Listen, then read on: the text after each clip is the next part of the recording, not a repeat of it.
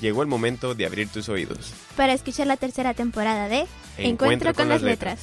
Un espacio de la Facultad de Ciencias Humanas. Para promover y fomentar la publicación de textos y la lectura. Entre la comunidad universitaria. Además de difundir las novedades literarias y tecnológicas. De la Biblioteca Alma Lorena Camarena Flores. Iniciamos.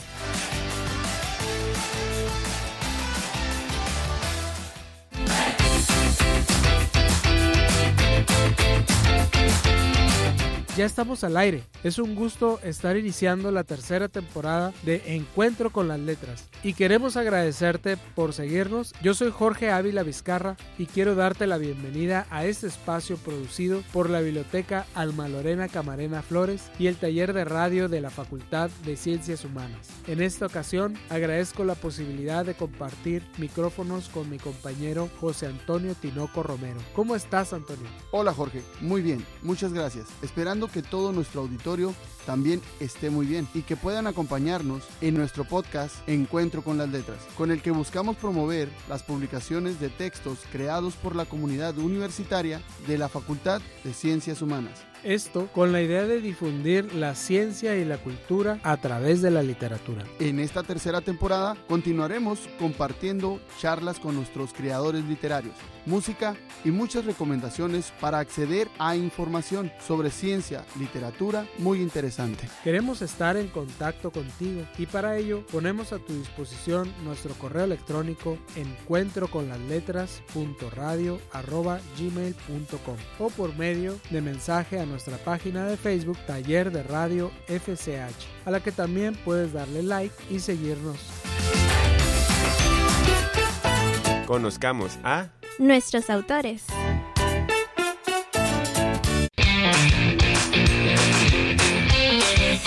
En este primer episodio de la tercera temporada de Encuentro con las Letras, te presentamos una charla que tuvimos con el doctor Armando Gutiérrez Ortega, con quien hablamos sobre la publicación de un artículo que surge de su tesis doctoral. En efecto, este texto se llama Midiendo la incertidumbre en sistemas de innovación de triple hélice. El doctor Gutiérrez es académico de la licenciatura en Ciencias de la Comunicación. Mm, ¿Triple hélice? ¿El artículo trata de helicópteros o aviones? ¿Por qué triple hélice? ¿Y qué tiene que ver con la comunicación? No precisamente con helicópteros. El proyecto hace una medición de la incertidumbre en ecosistemas de innovación de la industria aeroespacial y la triple hélice se refiere a la relación existente entre tres actores sociales que interactúan entre sí, la universidad, la industria y el gobierno. Las universidades reciben recursos financieros de los gobiernos para convertirlos en conocimiento e innovación.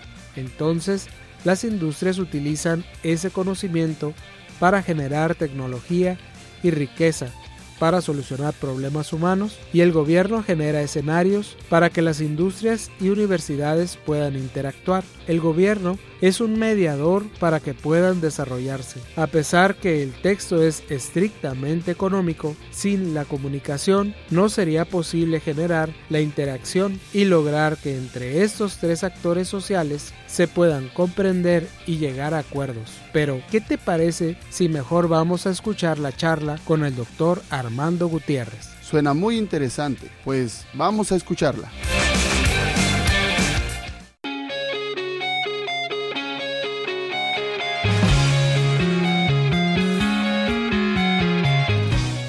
En Encuentro con las Letras, tenemos con nosotros a un académico de la Facultad de Ciencias Humanas. Nos gustaría que por favor se presente, nos diga cuál es su nombre, cuál es su formación académica y en qué áreas se ha desarrollado. Mi nombre es Armando Gutiérrez Ortega, estoy adscrito a la Facultad de Ciencias Humanas, el programa de licenciatura en Ciencias de la Comunicación. Actualmente soy responsable del Laboratorio de Recursos Didácticos Digitales. En esta trayectoria académica que ya tiene casi 25 años, originalmente me especialicé en el área de la producción audiovisual. En función de la evolución que ha tenido el medio, pues me fui moviendo hacia producción multimedia y hacia recursos digitales lo más interactivos posibles. Después me fui especializando hacia el área de los recursos didácticos digitales. Mi formación formación posterior fue una maestría en comunicación, educación y cultura por la Universidad Autónoma de Barcelona y ahí bueno trabajé el proyecto del desarrollo de un laboratorio como el que estoy coordinando actualmente. Cuando termino la maestría ingreso a un doctorado, el doctorado en la Facultad de Economía de la UABC, en estudios de desarrollo global. Siempre me interesó mucho estudiar acerca de la innovación y acerca del capital humano y cómo incidía el capital humano en las posibilidades que tiene un país para desarrollarse. Bueno, fue el área de mi especialización. Trabajé un proyecto, estudios de la triple hélice, particularmente niveles de interacción que hay en la triple hélice en ecosistemas de innovación regional. Doctor, ¿cuál es el texto que desea presentarnos en esta ocasión y de qué trata? Bueno, curiosamente el texto se vincula con, con el doctorado, es, el, es, la publicación principal de los resultados de la investigación que, que, desarrollé para mi disertación de tesis. El proyecto es la medición de la incertidumbre en ecosistemas de innovación de la industria aeroespacial. Y lo que hago es comparar dos ecosistemas de innovación que son emblemáticos en el planeta. El más relevante de todos, el más grande, el que más produce, ese que tenemos en el sur de California. Hago una medición de la interacción del ecosistema en esta región y lo comparo con otro ecosistema muy desarrollado que es el segundo gran productor de, innovación aeroespacial, que es el noroeste de Inglaterra.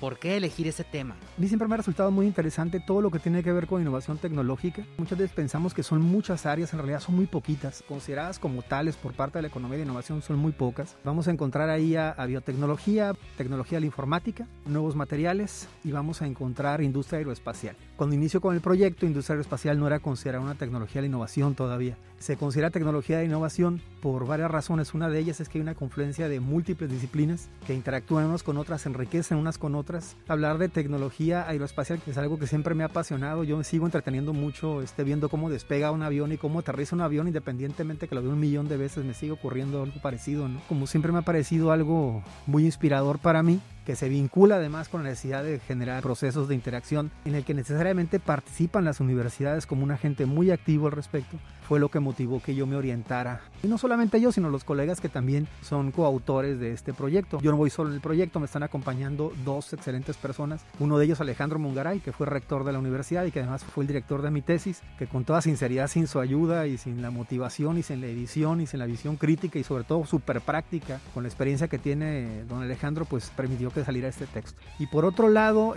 Germán Osorio Novela, que es el subdirector de la Facultad de Economía y Relaciones Internacionales actualmente de, de aquí de UABC, que es la persona que logró el contacto, que estuvo haciendo el coaching, que estuvo revisando el texto, que estuvo moviéndolo. El texto acaba de ser publicado en una revista especializada. Es algo muy curioso, yo soy una persona de comunicación, el tema es estrictamente económico, los invito a que lo puedan revisar. El texto, si lo revisan a detalle, se van a dar cuenta que implica matemáticas, arduo de, de análisis estadístico, aunque yo sea una persona de comunicación, me preguntaron, bueno, ¿y por qué este tema? Pues curiosamente sí se vincula con la comunicación, como estamos hablando de interacciones, la comunicación es el gran detonante de las interacciones y lo que hago es aplicar la segunda teoría de la incertidumbre de Shannon, uno de los primeros investigadores en comunicación en el planeta, y él trabajaba la comunicación de carácter informático. Tiene que ver con la pérdida de información y que tanto se preservaba la información en un sistema muy elemental de procesos de interacción. Entonces, bueno, estoy aplicando una de las fórmulas de Shannon, pero modificándola a partir de la visión de dos científicos ahí muy relevantes, un holandés y un estadounidense, y a partir de esto es que se construye este texto. ¿Qué sucede con la incertidumbre en estos ecosistemas de innovación? Dice que el texto es medición de incertidumbre. ¿Qué pasa con eso? ¿Qué nos puede adelantar? Los ecosistemas de innovación se fueron estructurando de una manera simple y a la vez compleja. Requiere de tres actores muy involucrados en ellos. Por un lado están las empresas, por otro lado están las universidades, las instituciones de investigación, que lo que hacen las universidades es recibir recursos financieros por parte de los gobiernos o de las empresas y ese recurso financiero transformarlo en conocimiento. La empresa lo que hace es aprovechar el conocimiento y transformarlo en riqueza a través del mercado, ¿no? solucionando problemas humanos muy específicos. Y por otro lado, la universidad aprovecha la riqueza transformándola en conocimiento e innovación ¿no? y aplicaciones tecnológicas tecnológicas. Y por otro lado, bueno, están los gobiernos. En el mejor de los sentidos, lo que hacen es hacerse un lado, dejar que haya libertad para que puedan interactuar, generar los escenarios suficientes en términos jurídicos, respetando propiedades industriales, intelectuales, colocando incentivos, colocando bonos, a veces financiando de manera directa la participación de estas dos elementos de la hélice, pero se llaman triple hélices, gobierno, industria y universidad. Básicamente el gobierno lo que hace es construir el escenario para que la interacción se pueda dar. Entonces, ¿qué es lo que hace en la medición de la incertidumbre? Bueno, si te pusieron un ejemplo, ejemplo, bueno, es estadística descriptiva, pero es una estadística complicada. Hace cuenta que avientas tres dados, pero esos tres dados los vas a aventar porque la cantidad de base de datos que yo tenía era gigantesca. Y cuando te digo gigantesca es cuando yo recupero la base de datos de toda la innovación aeroespacial del sur de California, estábamos hablando de alrededor de 390 mil registros, 400 mil registros, lo cual se tuvo que depurar a través de un software que tuve que aprender a usar para poder encontrar información, para poder depurarla, entre otras cosas, ¿no? Haz de cuenta que aventábamos 4000 dados al mismo tiempo, cada uno de ellos con 8 caras, no con 6 caras, y lo que medíamos era la posibilidad de que los dados cayeran en una posición y la posibilidad de que los dados no cayeran en esa posición, tienes que medir las dos cosas, ¿no? Y en función de eso tú estableces si la cohesión o la funcionalidad de esas interacciones es óptima para que se puedan dar las innovaciones o no. Por ejemplo, en los ecosistemas que ya están muy consolidados, como el caso del ecosistema de innovación aeroespacial de California, parte de los resultados de esto es que cuando el ecosistema no solamente es regional, sino que es global, como ocurre en el área de la investigación aeroespacial, por ejemplo, si tú ves cómo arman un avión, el avión está armado en todo el mundo de manera global, pues no se aprovecha al máximo las capacidades de cada una de las regiones y todas se juntan para hacer un avión. Entonces lo que hacemos es medir eso. Cuando el ecosistema es muy grande, la incertidumbre es muy muy grande, porque implica un proceso cada vez más complicado. Obviamente, mientras el ecosistema vaya madurando, el ecosistema va aprendiendo también a reducir esos niveles de incertidumbre y hacer cada vez más eficiente las innovaciones. Es bien curioso, ¿no? A mayor innovación o mayor disrupción, innovación y más nueva sea, ¿no? Mayor va a ser la incertidumbre en cada uno de los elementos porque en realidad no conocen el proceso todavía, apenas lo están construyendo. Entonces son las cosas curiosas que uno se encuentra con el asunto de la incertidumbre y además, cosa curiosa, que se pueda medir desde la comunicación.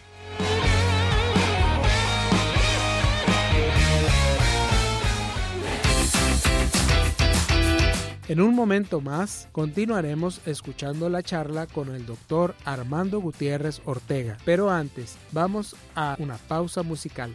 Precisamente vamos a escuchar una canción de Madre Deus. Ah, sí, Madre Deus es un grupo musical surgido en Lisboa, Portugal. Al principio ensayaban en el Teatro Ibérico de Lisboa, a un lado del convento de Madre de Deus. De allí su nombre. El estilo de Madre Deus combina la música tradicional portuguesa con elementos de música clásica, pop progresivo y bossa nova.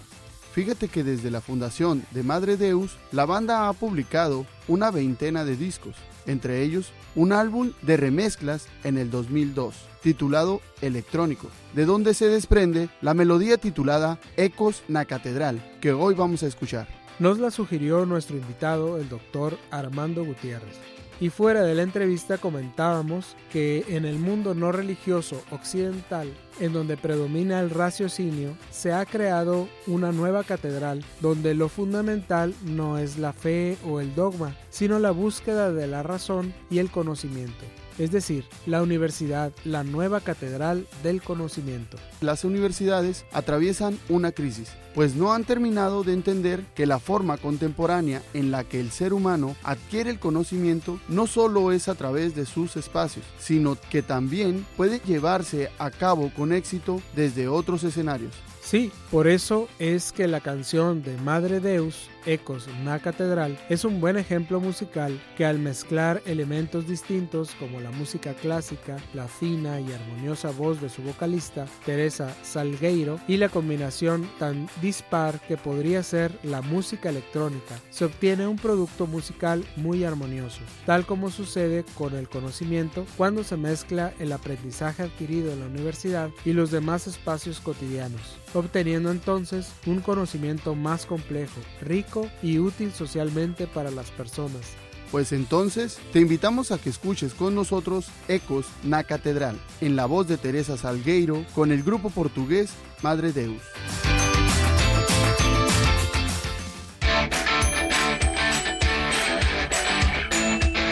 La pasión por la música. Melomanía.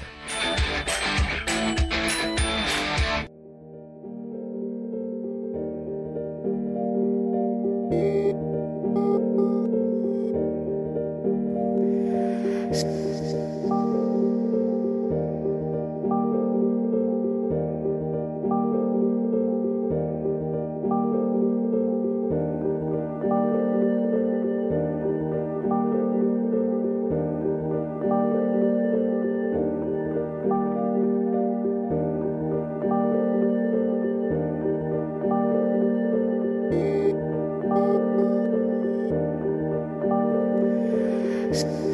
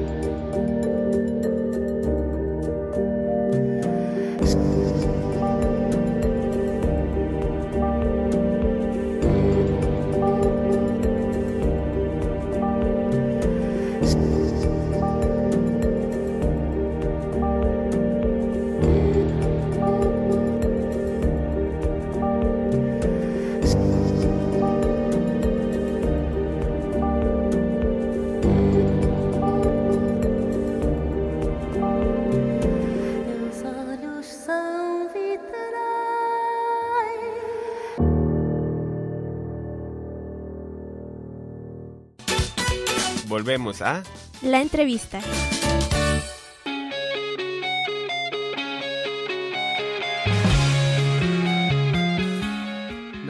Al escribir este artículo, ¿cuáles fueron los principales obstáculos o los principales retos a los que se enfrentó? Fundamentalmente encontré dos retos. El primero fue entender la matemática del, del proceso. Yo fui bueno en matemáticas, pues en la prepa, ¿no? Pero después me dieron estadística básica y lo abandoné. Hasta que regresé a la Facultad de Economía, me involucro nueva cuenta en matemáticas, siempre me ha gustado mucho. Siempre lo he sentido como si fuera un rompecabezas. A mí me gusta mucho los rompecabezas o armar cosas o de partes separadas, armarlas y darle sentido, pero que existe la imaginación como si estuviera flotando, ¿no? Entonces a mí me, me inspira mucho esto. Había una fórmula, la fórmula empezaba con un símbolo negativo, es el negativo de la sumatoria de los elementos logarítmicos de cada una de las hélices, ¿no? De toda la sumatoria total de una de las hélices, ¿no? Y luego ver cómo se da la sumatoria entre una y otra hélice, entre dos, o sea, industria eh, eh, y empresa, y luego empresa y gobierno, y luego gobierno e industria, ¿no? Y después ver cómo se da entre las tres y a partir de eso sacar una fórmula. El entender eso me costó muchísimo trabajo, muchísimo trabajo, porque en el área en la que estábamos desarrollando la investigación no se habían especializado mucho en eso, o sea, estaba prácticamente tratando de descubrirlo, ¿no? Y no se me olvida nunca, porque fue, no se me olvida la fecha, imagínate, porque estaba dándole, dándole vueltas porque no me salía,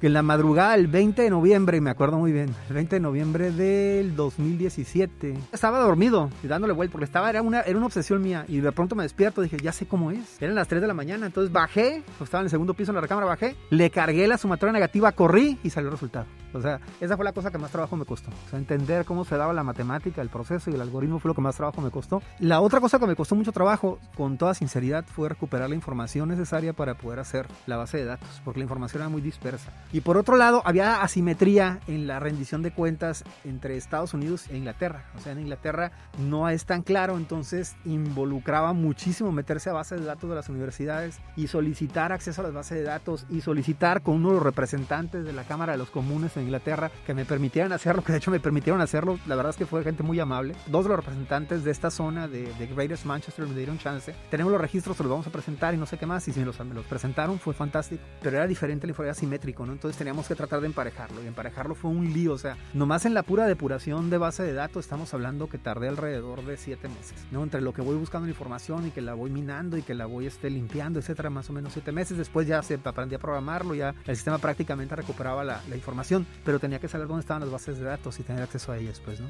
Esas son las dos cosas que más, más, más trabajo me costaron. Y por último, dije que eran dos, pero en realidad fueron tres. Encima de esto fue, pues, la distancia con mi familia. Yo soy una persona muy de, de mi casa. El tener que viajar a, a, Tijuana constantemente, la ausencia de mis hijos, de mi esposa, pues fue algo que me resultó muy complicado, ¿no?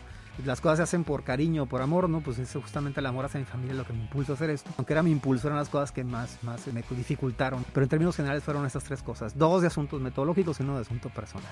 ¿En dónde podemos encontrar este artículo publicado? La revista que lo publica es una revista española. La revista se llama Métodos Cuantitativos para la Empresa y la Economía. Se publica por una de las universidades en España. Es una buena revista. Publican solamente dos números al año. Lo pueden encontrar ahí. Espero que les guste. Es un texto. De pronto tiene muchas matemáticas, pero es muy comprensible a la gente de comunicación. Yo los invitaría a que lo revisaran para que se dieran cuenta que la comunicación es un poquito más que asuntos de palabras, sino que también se da por asuntos de procesos. Y ahorita que estamos trabajando mucho la recuperación de datos, el análisis de datos en el cual la gente de comunicación no puede a un lado porque lo que hace es mostrarnos cómo se están dando procesos cada vez más complejos en la manera en que interactuamos los seres humanos, bueno, ser una invitación para que lo exploraran un poquito y a lo mejor por ahí va a aparecer alguna persona que le llame la atención y puede resultar una línea muy interesante para desarrollar su proyecto de vida profesional. ¿A qué persona está dirigido este texto?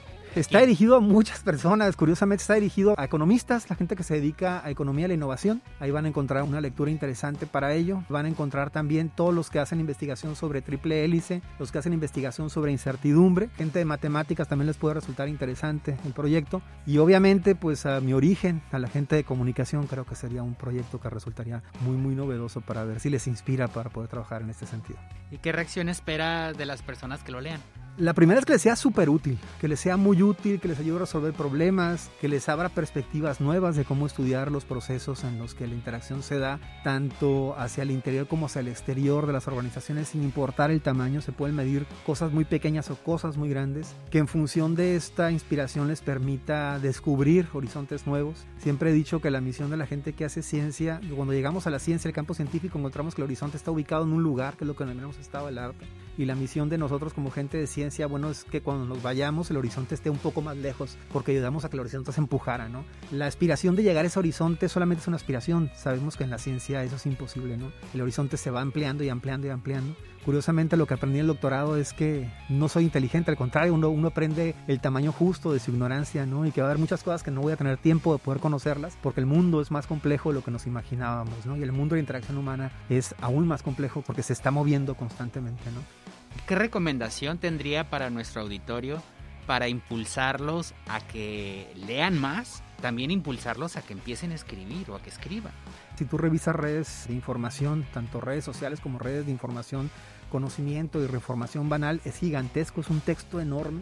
Jamás habíamos tenido tanta producción, tanto intelectual como cultural, como científica en la historia de la humanidad, tanto conocimiento disponible ahí. La responsabilidad como gente de comunicación social es justamente esto, el ofrecer una perspectiva y un contexto de ese gran texto que es lo que está disponible hoy en día. Y la invitación es esa, que descubran qué es lo que más les apasiona y en función de eso encuentren lecturas no para aprender, sino para que les dé placer. Cuando te da placer ese vínculo que tú estableces con el conocimiento, que te es placentero, no parece como si estuvieras aprendiendo, parece como si estuvieras descubriendo y divirtiendo al mismo tiempo. Es como cuando éramos niños, muchas cosas las aprendimos jugando. La invitación es que busquen aquellos textos que más los inspiren, que más los muevan, que más hagan latir su corazón y que los vayan convirtiendo poco a poco en una persona crítica, en una persona que piense de manera autónoma, que piense de manera independiente, que cuestione las cosas que le rodean, que sepa que es válido, que es verdad que no es verdad, que es parcialmente verdad, y en función de esto podamos ofrecer ese contexto a las personas que van a ser nuestro público, nuestro lector. Doctor, ¿nos podría compartir cómo fue su encuentro con las letras? Pues resulta que yo tuve la fortuna y la infortuna de ser un niño que se enfermaba muchísimo.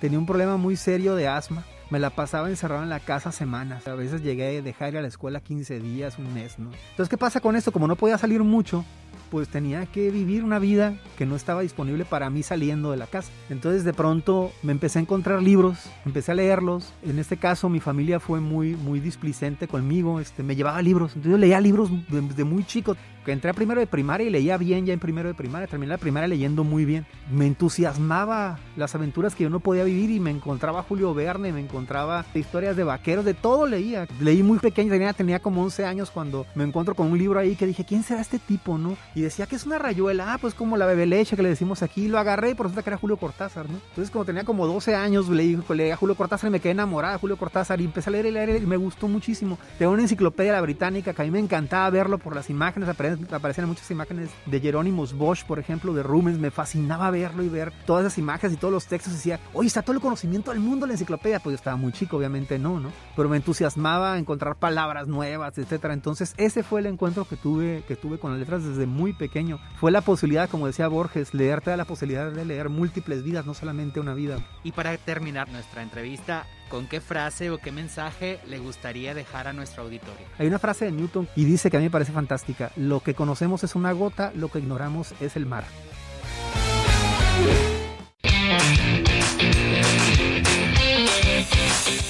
En la siguiente sección queremos presentarte información sobre tecnología y algunos recursos literarios, académicos y productos bibliográficos con los que cuenta nuestra biblioteca Alma Lorena Camarena Flores. Recomendaciones literarias. E innovaciones.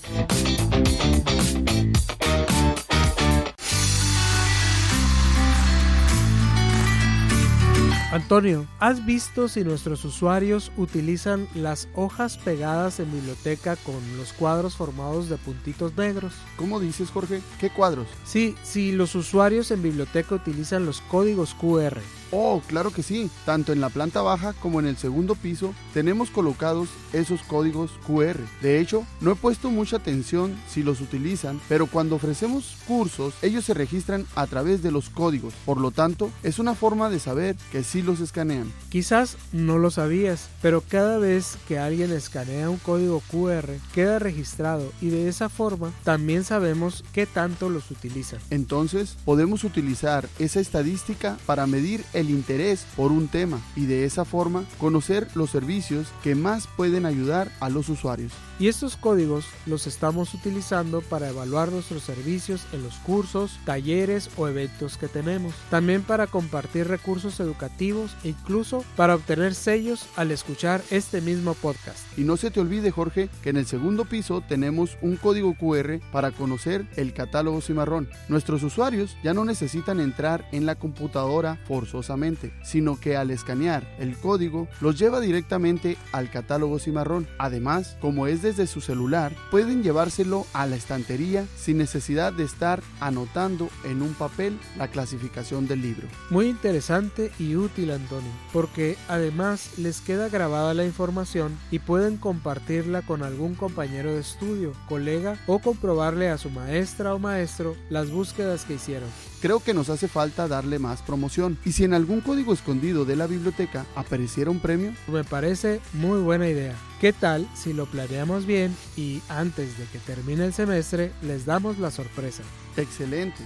Bueno Jorge, ahora pasando de lo moderno y novedoso, te invito a adentrarnos a lo clásico. Y en esta ocasión quiero recomendarles los cinco clásicos de la literatura mexicana. ¿Y qué nos traes? En la página del TEC de Monterrey, en lista cinco libros esenciales de la literatura mexicana. En el número uno tenemos de la autora considerada la décima musa mexicana y quien nos regaló una gran cantidad de escritos, quien llevó en vida el nombre de Juana Inés Azabaje y Ramírez, conocida como Sor Juana Inés de la Cruz. Ah, claro. Su obra más representativa, entre muchas, es Primero Sueño, texto de 975 versos, cuyo tema principal es la búsqueda del ser humano por medio del conocimiento, publicada en 1692. Sor Juana se convirtió en una de las exponentes nacionales más importantes del siglo de oro.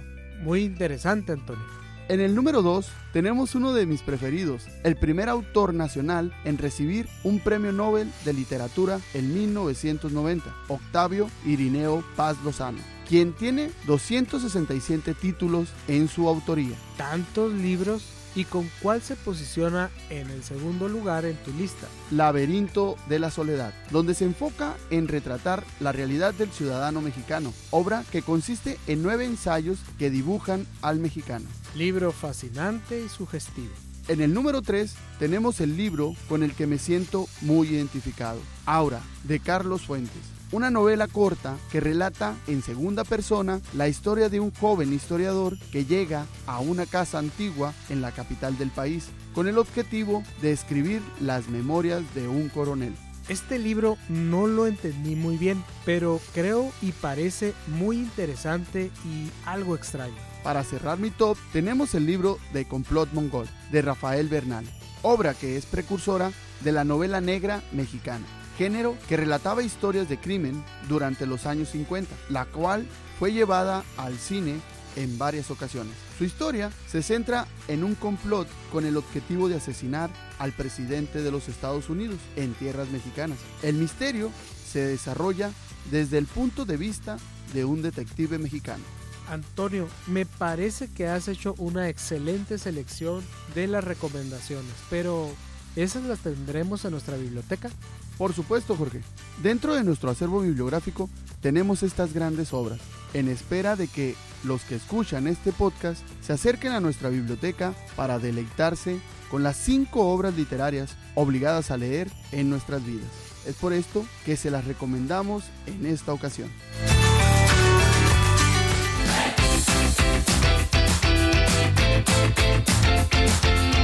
Lamentablemente, nuestra emisión de hoy ha llegado a su fin. Esperamos que esta nueva temporada te deje mucha experiencia en conocimiento y que sea de tu interés con los datos culturales, científicos y literarios que te damos, pero sobre todo que sea información útil para ti. Ojalá hayas disfrutado de este programa tanto como nosotros Muchas gracias por habernos escuchado. Esperamos continúen buscando nuestras siguientes emisiones de Encuentro con las Letras a través de Spotify, donde tendremos más charlas con autores, música y recomendaciones literarias. Pero mientras ese momento llega, continúa conectado con la lectura hasta que tengamos un nuevo Encuentro con las Letras. Nosotros somos José Antonio Tinoco Romero y Jorge Ávila Vizcarra. Hasta la próxima. Esto ha sido Una emisión más de Encuentro con las letras. Una producción de la Biblioteca Alma Lorena Camarena Flores. y del taller de radio de la Facultad de Ciencias Humanas.